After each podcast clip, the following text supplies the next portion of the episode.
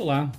No episódio de hoje nós vamos falar sobre as medidas de segurança para as empresas de pequeno porte. Qual é a importância da privacidade de dados para as empresas deste porte? Quais são os limites das possíveis flexibilizações para as empresas pequenas? E quais as medidas de segurança que estão sendo orientadas pela própria Agência Nacional de Proteção de Dados? Dados do Serviço de Apoio às Micro e Pequenas Empresas, o SEBRAE, eles mostram que em 2020 foram abertas 626 mil em micro e pequenas empresas em todo o país. Desse total, mais de 530 mil eram microempresas, que dão 85%, e mais de 90 mil, 15% delas, eram empresas de pequeno porte. Neste cenário, é natural que o cumprimento de lei seja um dos pontos-chave para a sobrevivência destes negócios, muitas vezes familiares ou por empreendedores de primeira viagem. A criação do próprio negócio, com leis societárias, as obrigações tributárias, trabalhistas, normas específicas dos setores, como por exemplo as sanitárias para o setor alimentício, as ambientais para as pequenas indústrias ou empresas que utilizam recursos naturais, são exemplos de tantas normas que precisam de atenção. É por isso que a proteção da privacidade de dados vem a se somar a este conjunto de obrigações e que precisa de igual atenção. Mesmo em processos simples de operação, se houver a ocorrência da coleta de dados pessoais, todos os direitos dos titulares e os princípios da LGPD deverão ser observados. A troca de mensagens no WhatsApp, por exemplo, para processar um pedido, a coleta e o compartilhamento do endereço de um cliente com o entregador para lhe enviar uma compra online, podendo inclusive incluir dados sensíveis a respeito da saúde do titular, caso seja um medicamento de uma farmácia, são os exemplos de como atividades aparentemente simples inserem a pequena empresa no alcance das regras da LGPD. Com a consulta pública aberta pela Agência Nacional de Proteção de Dados sobre a desoneração de obrigações para pequenas empresas, surge uma compreensão possível de que a LGPD não se aplicará mais com a mesma força para este setor empresarial. Mas isso não é verdade, e se você levar a sério essa dica, já terá valido a pena ter escutado esse episódio. A lei apresenta direitos aos titulares e deveres correspondentes para sua empresa que não mudam só porque a Agência Nacional de Proteção de Dados decida diminuir algumas exigências do controle administrativo. Por quê?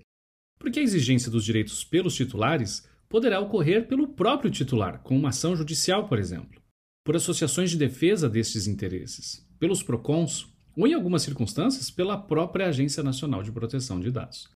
O que poderá ser flexibilizado são processos de controle administrativo. Mesmo a dispensa possível da figura de um encarregado de proteção de dados não vai retirar da empresa a obrigação de atender a todas as obrigações legais, inclusive de receber e dar atendimento às demandas dos titulares. Em termos práticos, se para algumas pequenas empresas essa dispensa poderá fazer muito sentido, imaginemos uma lanchonete móvel, como esses food trucks, que é operado apenas por seu proprietário e que recebe pedidos pelo WhatsApp para entregas, é natural que a dispensa do encarregado faça sentido. Por outro lado, se esta empresa crescer um pouquinho, criar um website de venda de produtos, cadastrando os dados dos consumidores para login, mantendo esses dados em algum servidor, já pode aumentar os riscos de vazamento dos dados, bem como de ocorrerem pedidos de providências pelos titulares. Nestes casos, o que se pode recomendar é que o empresário busque auxílio de algum profissional com um pacote de serviços que caiba no orçamento da empresa, ou que busque diretamente estudar as questões e criar processos próprios capazes de manter a legalidade das suas operações.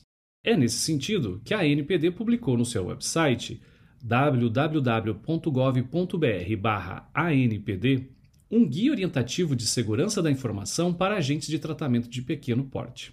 Recomendo a leitura na íntegra e trago a seguir alguns tópicos para que tenha uma noção do que o checklist apresenta e que pode fazer sentido para o seu pequeno negócio.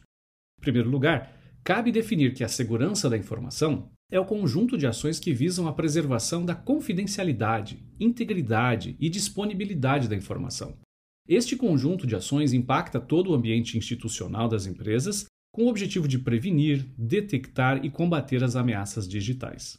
As medidas sugeridas pelo guia da NPD devem ser entendidas como boas práticas e devem ser complementadas com outras que possam ser identificadas como necessárias para promover a segurança no fluxo informacional da sua organização. A primeira medida é estabelecer uma política de segurança da informação. Afinal de contas, Como sua empresa busca dar segurança aos dados que coleta? Por onde esses dados transitam? Quem pode acessá-los? Como evitar acessos não autorizados e assim por diante. Segunda medida, a conscientização e treinamento. De nada adiantará políticas, documentos e protocolos se as pessoas que trabalham na empresa não os conhecerem, não souberem por que, que são importantes, não souberem suas próprias responsabilidades com o tratamento dos dados e não serem treinadas sobre como proceder em determinadas circunstâncias, como no caso de um incidente de vazamento. Você compra um carro, emplaca, enche o tanque, paga os impostos, coloca pneus novos, calibrados e entrega ele para alguém que não sabe dirigir ou não tem habilitação? Existem bons cursos gratuitos sendo disponibilizados online e também é possível contratar pequenos treinamentos específicos para sua empresa.